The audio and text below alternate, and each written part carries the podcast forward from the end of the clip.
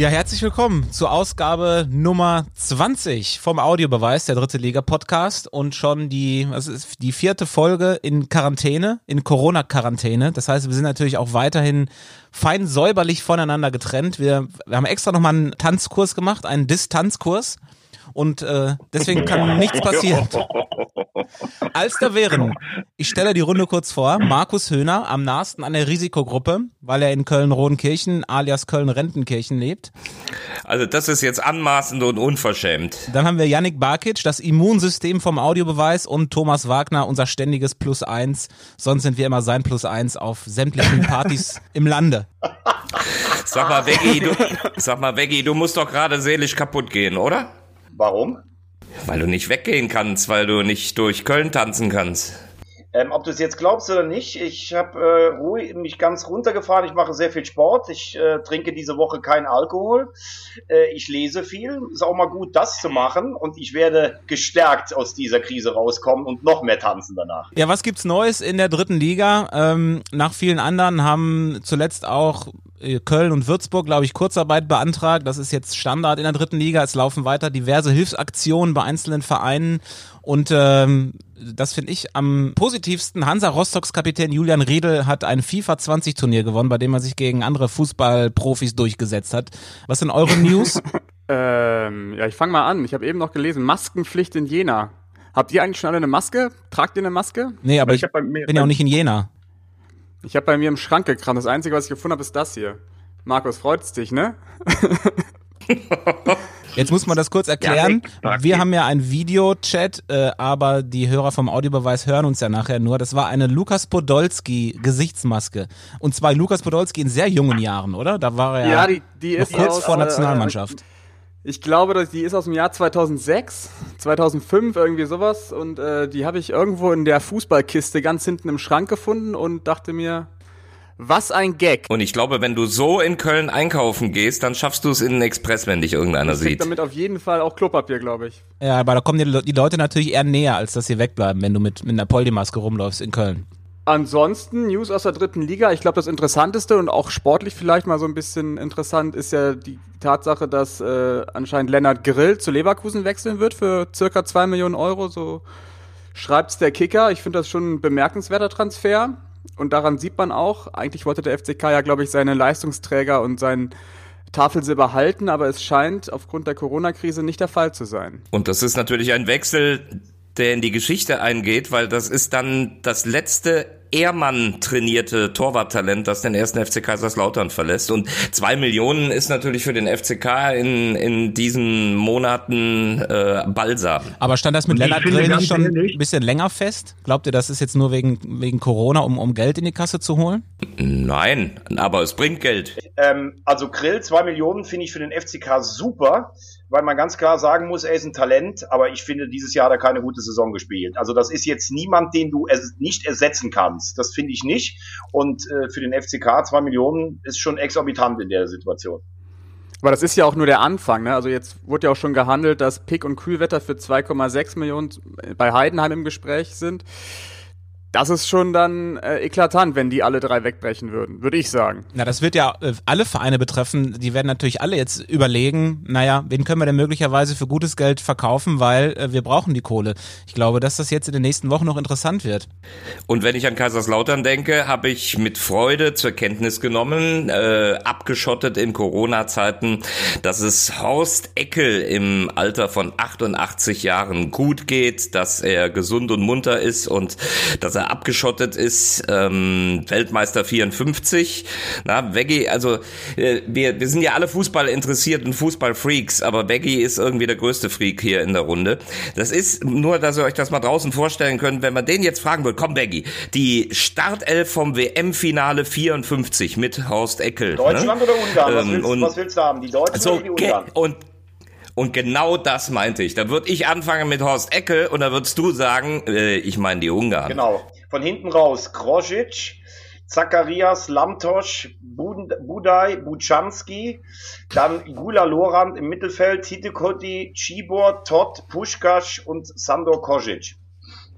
Und Dardai? Dardai hat später ähm, diese, die, äh, die Paprika-Nationalmannschaft trainieren dürfen. Aber äh, was du gerade sagst, ich habe Horst Eckel vor anderthalb Jahren noch auf einer, es gibt immer vom Land Rheinland-Pfalz den Fritz-Walter-Tag.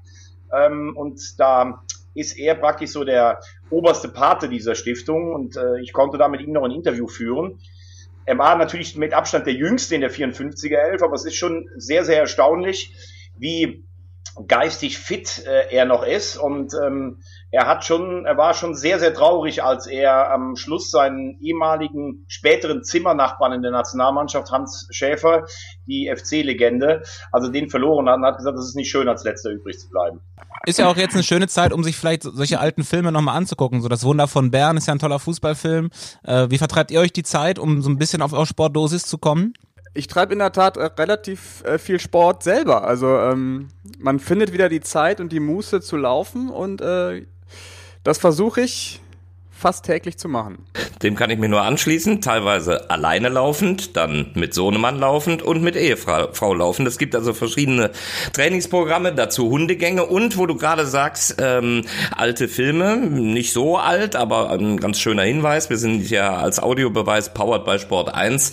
Äh, Sport 1 hat reagiert und alte äh, TV-Rechte äh, gekauft von Weltmeisterschaften und so auch zum Beispiel äh, den Film Die Mannschaft, Erinnerung an die WM WM 2014, der dann Ostern läuft im TV-Programm bei Sport 1. Aber nicht kommentiert von dir. Nein. Ich fahre viel Fahrrad und äh, versuche im Archivkeller nur zehn Prozent des Drittligawissens von äh, Yannick Barkic zu haben und habe äh, virtuell mir eine Karte gekauft bei Fortuna Köln, zwar vierte Liga, aber immer noch mein mein zweiter Herzensclub oder wie der Kölner sagt, mein Fiesematentchen neben dem äh, neben dem HSV. Und äh, bei der Gelegenheit, äh, Rot-Weiß Essen zum Beispiel hat gestern in der vierten Liga die 100.000 Euro äh, Marke geknackt mit Würstchen, VIP-Tickets und äh, Bier, also virtuell, wird dann umgewandelt in einen Gutschein, wenn es doch weitergeht. Aber interessant fand ich heute Morgen die Nachricht, dass äh, in Uerdingen die Mannschaft wohl nicht zu einem Gehaltsverzicht bereit ist. Ja, da musste ich auch erstmal kurz schlucken. Also überall erfährt man Solidarität, überall hört man, die Mannschaften ziehen alle voll mit und wenn dann schon der Geschäftsführer Frank Strüver, ich habe mir das Zitat sogar nochmal rausgeschrieben bzw. abfotografiert, ähm, sagt, wir sind verwundert darüber, dass bei den Spielern der Solidaritätsgedanke noch nicht so ausgeprägt zu sein scheint, wie es europaweit in der gesamten Gesellschaft der Fall ist. Das ist dann schon, finde ich, ein krasser Image-Schaden auch für den KfC. Mal wieder. Uerdingen ist halt auch nur der FC Barcelona der dritten Liga, ne? Auch in den Farben ähnlich, weil da ist es ja auch so. Da musste ja auch erst vom Verein gesagt werden, ihr kriegt weniger. ja, krass.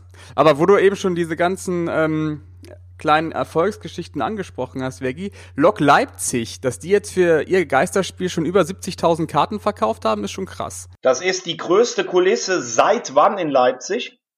Ja, historisch bin ich nicht so begabt. Europapokal Halbfinale 87 gegen Girondin Bordeaux. René Müller ist der Held und Leipzig zieht ins Finale gegen Ajax Amsterdam ein. Aber der VfB Leipzig, also Lok Leipzig, nicht RB Leipzig, die gab es damals noch gar nicht. Ganz ehrlich, ich habe schon so Angst vor deinem Wissen gleich bei der bei der Drittliga-Premiere. Ähm, ja, kommen wir ja gleich zu. Mal schauen, was du, was du auf dem Kasten Aber interessant ist ja auch, ähm, dass natürlich, das haben wir ja letzte Woche schon angesprochen, das finde ich auch total nachvollziehbar, dass natürlich sich die Vereinsvertreter jetzt auch jeweils nach ihrer Interessenslage schon äh, positionieren. Also Ivo Krilic sagt, äh, wenn die Saison abgebrochen wird, dann steigen wir natürlich auf. Das kann ich aus seiner Sicht übrigens auch total verstehen. Also ich mag jetzt auch nicht die, die dann da drauf zeigen und dann sagen, ja, wie könnt ihr denn in diesen Zeiten an sowas denken? Als äh, Vereinsvorstand musst du an sowas denken ich glaube, die auf den letzten vier Plätzen sind, die wären froh, wenn jetzt abgebrochen würde, weil ich denke nicht, dass es Absteiger geben wird. Und so geht's ja, heute macht die Bildzeitung, glaube ich, auch einen großen Bericht über die erste und zweite Liga, ob dann zwei oder drei aufsteigen, wer dagegen klagen könnte.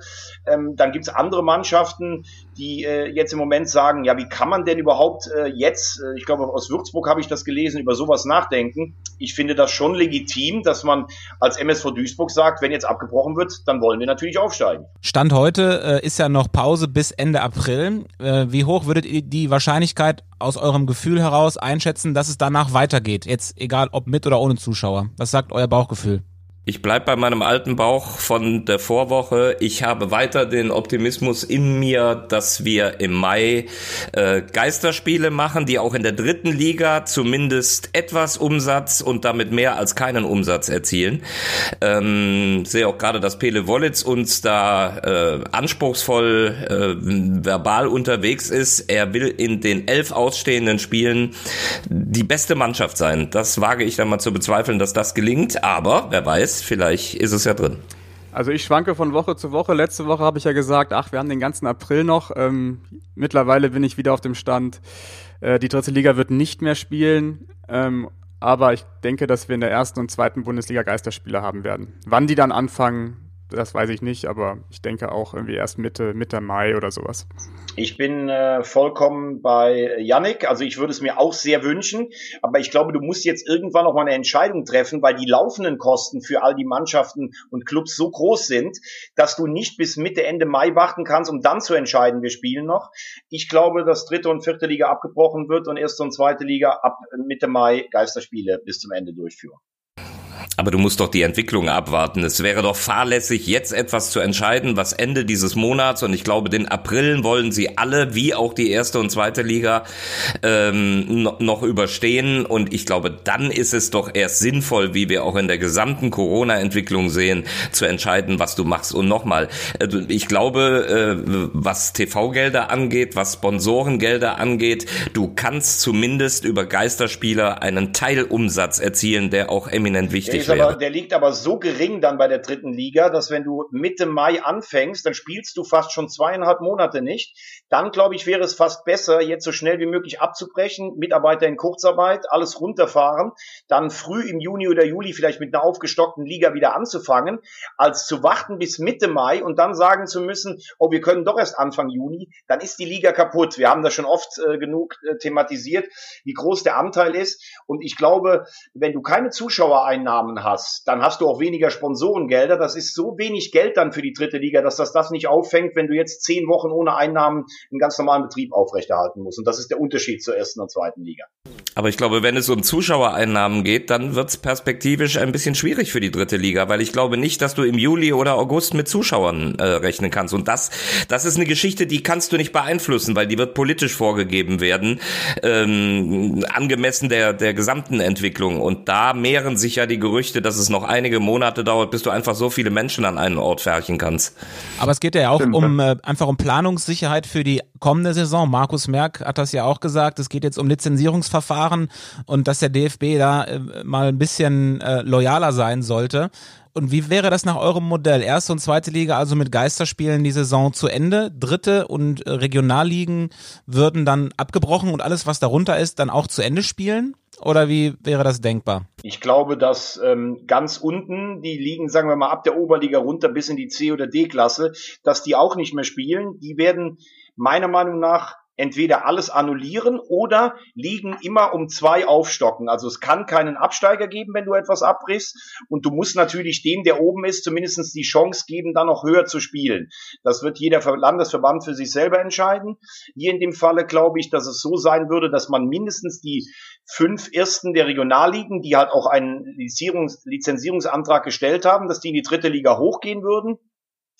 Und ähm, in der, dann wäre noch die Frage zu klären, kriegt Unterhaching als Dritter aus Liga 3 noch eine Chance äh, in einer Relegation gegen den Drittletzten der zweiten Liga oder stockt man das eh auf? Du musst wenn du so eine Entscheidung triffst, dass du fast alles abbrichst, wirst du versuchen, möglichst vielen Klagen aus dem Weg zu gehen, indem du möglichst vielen Clubs etwas schenkst. Also, dass du auf jeden Fall mehr Zufriedener als Unzufriedener hast. Also laut diesem Bildartikel, den du eben ja schon angesprochen hast, Veggie, das ist ähm, dieses Abbruchsszenario bei Bundesliga und zweiter Bundesliga wäre es so, ähm, dass die wahrscheinlichste Variante wäre, dass es keine Absteiger gibt, wie du schon gesagt hast, dass es äh, nur zwei Aufsteiger gibt in der, aus der zweiten Liga. Finde ich eine Unverschämtheit, diese Regelung. Sprich, der HSV würde ja ähm, in der zweiten Liga bleiben. Plus die DFL hat, hat gesagt, dann würde es, ähm, oder es heißt so, dass es dann ähm, zwei 20er Ligen gibt. Also die erste und zweite Liga würden aufgestockt werden. Heißt auch, dass wir in der dritten Liga vier Aufsteiger hätten. Weil ja zwei hochgehen aus der zweiten. Zwei minus 18 sind 16. Und wir brauchen eine 20er Liga. Also gehen vier Aufsteiger hoch aus der dritten. War das jetzt zu kompliziert? Nein. Nein. Nö, aber, aber wie gesagt, ich glaube halt, ähm, also dass die erste und zweite Liga spielen, da bin ich ganz klar bei Markus, da, da würde ich gerade sagen 90 Prozent, dass die spielen. Deshalb glaube ich, Abbruchsszenarien erste und zweite Liga, da brauchen wir uns, glaube ich, im Moment noch nicht so die großen Gedanken zu machen. Hast auch recht, stimmt. Die Frage ist ja dann, äh, gibt es in der ersten und zweiten Liga Geisterspiele und äh, die Kreisligaspiele dürfen nicht stattfinden, obwohl da auch maximal 20 Leute zugucken. Da muss man auch mal gucken, wie man das gewichtet. Aber Tobi, da geht's ja auch noch ein bisschen um, äh, um die Ansteckungsgefahr auf dem Platz. Das darfst du ja auch nicht vergessen. Dann gucken wir doch in eine Zeit, in der wir ganz andere Probleme hatten, und zwar in das Jahr 2008, 2009. Das ist unser erster Rückblick heute in äh, Corona-Quarantäne. Das haben wir uns vorgenommen, dass wir, wenn wir schon nicht über Aktualität reden können oder über wenig aktuellen Fußball. Dann gucken wir auf die Vergangenheit und auf die erste Drittligasaison heute. Das war die Saison 2008, 2009. Deutschland war gerade Vize-Europameister geworden, da ist die dritte Liga gestartet. Ähm, wollt ihr wissen, was in dieser Saison außerhalb des Fußballs passiert ist? Nee, sehr gerne. Äh, Barack Obama wurde 2008 zum US-Präsidenten gewählt. Eine US Airways-Maschine ist im New Yorker Hudson River gelandet. Der erfolgreichste Film des Jahres 2008 war, na? Madagaskar 2. Ähm, und jetzt wird's interessant, das Wort des Jahres 2008 war Finanzkrise. Also eine ähnliche Krise hatten wir damals schon auch. Bundespräsident war Horst Köhler, aber es war auch vieles genauso wie heutzutage, denn auch damals war Merkel Kanzlerin und Lewis Hamilton Formel 1 Weltmeister. Boah. Und was habt ihr, was habt ihr gemacht 2008? Ich war noch in der festen Beziehung. da merkt man mal, wie lange das her ist. Ich habe gerade angefangen zu studieren. Aha, Yannick ist ja erst Anfang 20, stimmt. Markus und du? Ich glaube, das Leben war tatsächlich, äh, wie ihr das teilweise auch kennt, sehr bestimmt von einem gerade recht frisch geborenen Baby. So lang her. Ähm, ja, fangen wir an, über die, die, Saison zu sprechen. Eigentlich müsste man ja einen Schritt vorher schon anfangen. Ne? Also das Geile ist übrigens, wenn man unsere Hörer sehen das ja nicht, wie Yannick Barkic oben, da ist ja normalerweise die Bescheidenheit in Person. Der ist die ganze Zeit rückt er sich vor seinem Mikro zurecht und packt den Archivzettel raus. Jetzt kommt ein Referat. Wahnsinn. Ich habe die, ich will jetzt gar nicht anfangen. Ich, ich, ich, wusste jetzt gar nicht, wie ich mich auf diese ganze Geschichte hier vorbereiten soll. Deswegen. Ähm, Mach, fang an mit deinem Dossier. Du hast es gelernt bei Patrick Nein, hier bei Sky 90. Quatsch. Quatsch. Also, man muss ja schon irgendwie vorher anfangen, weil die dritte Liga hat sich ja gegründet dann aus, den, aus, den Region, aus der Regionalliga Süd und aus der Regionalliga Nord. Und die letzte Saison dieser beiden Ligen, die war ja auch extrem spannend. Da gab es ja viele, viele Zweikämpfe. Also wenn wir jetzt mal in die Regionalliga Nord blicken, da gab es ja bis zum Schluss einen riesen Zweikampf zwischen Braunschweig und äh, Magdeburg, den ja am Ende Braunschweig für sich entscheiden konnte, weil ähm, drei, Spieltage, drei Spieltage vor Schluss hat Thorsten Lieberknecht für Benno Müllmann übernommen. Und der hat es dann echt geschafft, in diesen drei Spielen noch äh, die entscheidenden Punkte zu holen und dann am Ende äh, Magdeburg noch abzufangen. In einem richtigen Herzschlagfinale. Und das Bemerkenswerte ist einfach, dass Lieberknecht ja immer noch irgendwie in dieser Liga jetzt verwurzelt ist. Also ähm, man findet sehr viele Querverbindungen äh, aus diesem Jahr. Und in der Regionalliga Süd war es wirklich so, dass es einen Dreikampf gab bis zum letzten Spieltag. Der ähm, SSV Reutling war mit dabei. Die haben am letzten Spieltag zu Hause 0 zu 4 verloren gegen Pfullendorf. Die Sportfreunde Siegen haben auch zu Hause verloren gegen den VfR Aalen und dadurch haben sich die Kickers dann doch qualifiziert mit einem 1 zu 1 im Stadtderby gegen den VfB Stuttgart 2. Unter anderem mit Alexander Rosen. Hat ihnen aber nicht viel genutzt, weil sie im nächsten Jahr relativ sang- und klanglos abgestiegen sind. Aber Gründungsmitglied. Naja, gut. So, das ist der Ausblick auf das Jahr zuvor. Jetzt geht's erst richtig los. Ja, am bemerkenswerten finde ich, wenn man sich die ähm, Abschlusstabelle der ersten Drittligasaison anguckt, dass alle äh, ersten drei Mannschaften heute in der ersten Liga spielen. Also Meister wurde Union Berlin, Vizemeister äh, Fortuna Düsseldorf und in die Relegation ging der SC Paderborn. Und alle heute erstklassig. Und wer war Trainer des SC Paderborn? André Schubert. Genau. Und dabei ist mir aufgefallen, dass Toni Wachsmuth äh, mitgemischt hat und einer der Spieler ist, äh, die jetzt immer noch mit dabei sind, mittlerweile in Zwickau. Und wenn du dir dann die Mannschaften anguckst, dann macht es natürlich Spaß. Daniel Brückner, das war dieser, dieser Außenbahnspieler, den ich immer wegen seiner Dynamik irre gerne gesehen habe. Äh, Enis Alushi, ein altbekannter. Und dann drauf geguckt, äh, mit dabei auf Platz drei bei Paderborn, Rolf Christ Christel Guimien, die Legende bei Eintracht Frankfurt gespielt und natürlich auch kurz beim glorreichen 1. FC Köln. Und beim KSC. Und es ist ja eh geil, wenn man, wenn man guckt, wer damals gespielt hat bei diesen Aufsteigern zum Beispiel. Also bei Union Berlin war äh, Neuhaus, Uwe Neuhaus war Trainer und dann haben da Leute gespielt wie Benjamina, wie Matuschka, Parensen, der heute auch übrigens immer noch spielt in der Bundesliga bei Union Berlin. Und wenn du dir bei Fortuna Düsseldorf dann zum Beispiel anguckst, waren Spieler wie Andreas äh, Lumpi Lamberts war schon dabei, Jens Langeneke, Pali Kutscher, der heute in Nürnberg Sportdirektor ist. Also ich finde das schon äh, interessant, weil du auf der einen Seite denkst, es ist ja gerade erst elf Jahre her, aber es kommt einem irgendwie schon fast vor wie Fußball aus einer längst vergangenen Zeit. Und mein Lieblingsteam war eigentlich, weil die lange um den Aufstieg mitgespielt haben, war Kickers Emden, die am Ende Sechster geworden sind, aber keinen äh, Lizenzantrag mehr gestellt haben fürs nächste Jahr und damit äh, praktisch der erste äh, freiwillige Absteiger war. Und dadurch hat Wacker Burghausen profitiert, stimmt's? Ich meine, Wacker war es, ne?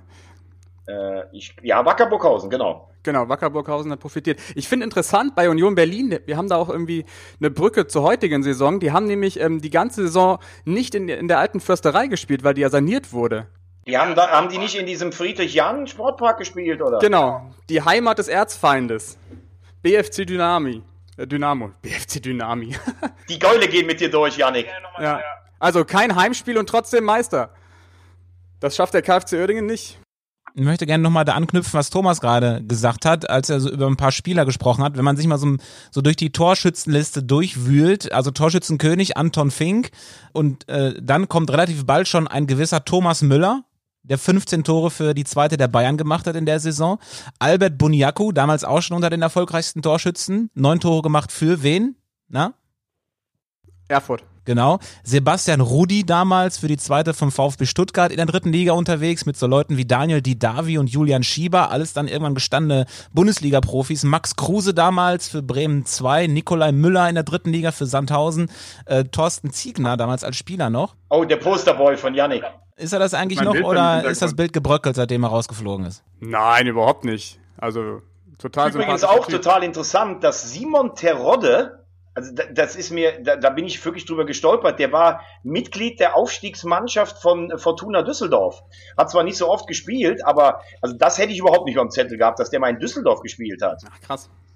Und äh, sehr interessant übrigens auch, wenn du dir mal Kickers Emden anschaust, äh, das liegt ja oben an der Nordsee und die hatten folgendes Problem, wenn da, ähm, wenn, wenn da zu viel Flut war und wenn da so Sturmfluten kamen, dann war der ganze Platz so mit Wasser über, ähm, überzogen, dass die nachher fast auf Schlick gespielt haben. Da war gar kein Rasen mehr drauf zu erkennen und deshalb war Kickers Emden sehr, sehr heimstark zu der Zeit auch. Und Kickers Emden war nach Ende der Hinserie sogar auf Platz drei, wie ich gesehen habe. Und da muss ich ganz ehrlich sagen, die hatte ich gar nicht mehr groß auf dem Zettel. Ähm, eine äh, Frage an euch. Welches Drittligaspiel hatte jemals die höchste Zuschauerzahl? Düsseldorf, Bremen, 70.000, äh, 55.000. 70.000. 70.000. 20.000 standen noch vor der Arena, oder wie? Nee, ich habe ich hab mich ja gerade korrigiert korrigiert, ich meinte 55.000. Genau, 50.500 sogar. Also, aber das einzige Drittligaspiel jemals über 50.000. Und das war eben das legendäre Spiel, äh, mit dem sich Düsseldorf wieder hochkatapultiert hat. Äh, ein 1 zu 0 gegen Bremens zweite Mannschaft am letzten Spieltag mit Trainer Norbert Meyer. Ähm, wir wollen auch immer so ein bisschen die Anekdoten erzählen. Norbert Meyer im, im Umgang, oh, immer anstrengend. Wenn es darum ging, auch bei vielen Montagsspielen dann später in der zweiten Liga, mal so, wie was wir hier auch schon oft gesagt haben, wie es läuft, dass man vom Spiel mal kurz über die Aufstellung redet, da, da hat er mich gesehen und hat er sich ganz schnell hinter eine Mauer gestellt. Wollte, dass wir bloß nicht irgendwie in, noch in Kontakt kommen und über die Aufstellung reden. Und jetzt in der dritten Liga bei den acht Spielen habe ich auch gesagt, Herr Meier, ich erkenne Sie gar nicht wieder. Da, da kam er immer direkt freundlich an und war ganz kommunikativ, also hat sich total verändert und er war der Aufstiegstrainer 2009 bei Düsseldorf. Das war der eine Rekord. 50.500 Zuschauer in einem Spiel. Das torreichste Spiel in der dritten Liga gab es auch in diesem Jahr. Ihr habt es wahrscheinlich auch. Braunschweig-Düsseldorf 5-5. Genau, legendäres Zitat von Christian Lenze. Augenorgasmus für den Zuschauer. Ich habe mich durch sämtliche YouTube-Videos gewühlt. Wahnsinn, wirklich. Und noch ein bemerkenswerter Rekord in dieser Saison, aufgestellt durch, wer kennt ihn nicht, Ali Lukunku. Kennt ihr ihn noch? Ali Lukunku war ein Stürmer bei Erzgebirge Aue. Der hat in sieben Minuten drei Tore geschossen. Der schnellste Dreierpack der äh, Liga-Historie. Besonders tragisch war, dass er in diesem Spiel auch noch ausgewechselt wurde, wegen Verdacht auf einen Bandscheibenvorfall. Ähm, und dann gar nicht mehr zum Einsatz kam bei Aue. Und am Ende ähm, wurde der Vertrag mit ihm sogar aufgelöst. Es gab, glaube ich, auch einen Rechtsstreit. Ähm, ganz tragisches Ende. Der eigentliche Held von Aue. Ali ich habe das, hab das Gefühl, diese neue Rubrik tut Yannick und seine Ehe sehr gut, muss ich ganz ehrlich sagen. Aber wir haben ja hier eine Videokonferenz, ihr könnt das ja nur hören. Ich sage euch, seit dem Begriff Augenorgasmus guckt Veggie hochkonzentriert und grübelt. Was ist das denn? Ein, ein, ein, ein, neu, ein neues Segment. Herrlich. Ähm, ich habe aber auch noch eine Frage an euch an dieser, ähm, in dieser Drittliga-Saison, ich weiß nicht, ob ich das hier schon mal gesagt habe, also dann bitte fairerweise sagen, wenn ihr es schon mal wisst, gibt es einen Club, der ist der einzige Verein in Deutschland, der gegen die Bayern eine nicht negative Bundesliga-Bilanz hat. Aus der Saison? Also Von den Gründungsmitgliedern. Boah. Dynamo Dresden? Falsch. Stuttgarter Kickers. Sehr stark, Tobi. Hast du schon mal gehört oder ganz ehrlich? Ja, so viele Vereine kommen ja nicht in Frage von den 20. Also die haben viermal gegen die Bayern, die haben viermal gegen die Bayern gespielt, haben gewonnen ein Spiel, haben ein Spiel verloren und zwei unentschieden und auch das Torverhältnis ist genau ausgeglichen und damit sind die Stuttgarter Kickers der einzige Verein, der jemals in der Fußball-Bundesliga gespielt hat, der gegen die Bayern keine negative Bilanz hat. Das ist ein geiler Rekord. Für die Ewigkeit wahrscheinlich. Das ist stark. Bei dem Begriff äh, Degerloch guckt Thomas Wagner genauso wie nach dem Begriff Augenorgasmus. Sag mal, jetzt ist aber langsam hier mal Schluss. Ich hätte noch eine Frage für euch. Und zwar äh, Topscorer und Torschützenkönig wurde ja bekanntermaßen Anton Fink. Aber was glaubt ihr denn, welcher Spieler äh, in dieser Drittligasaison 2008-2009 war am häufigsten in der Kicker-Elf des Tages? Also wer war oftmals so leistungsmäßig einer der Spieler der Saison? Markus Lönig. Thomas Müller. Äh, Domi Kumbela. Nee, ist ein Belgier von Kickers Emden. Hat auch mal für Arminia Bielefeld Bundesliga gespielt. Ach, äh. Boah. Belgier. Boah. Ah, ja, ah, mh. Hm. Äh, nee, nicht Rosin, warte mal. Äh, Bert Rau. Genau. Boah, der Veggie. Maschine. Was eine Maschine. Respekt. Aber er hat ja eben auch schon gesagt, Kickers Emden seine Lieblingsmannschaft in, in dieser Saison. Ja, ist klar. Immer noch mal, immer noch mal negativ nachtreten. Ich habe dich doch auch gerade gelobt für die Stuttgarter Kickers. Na, das war doch gar nicht negativ jetzt gerade.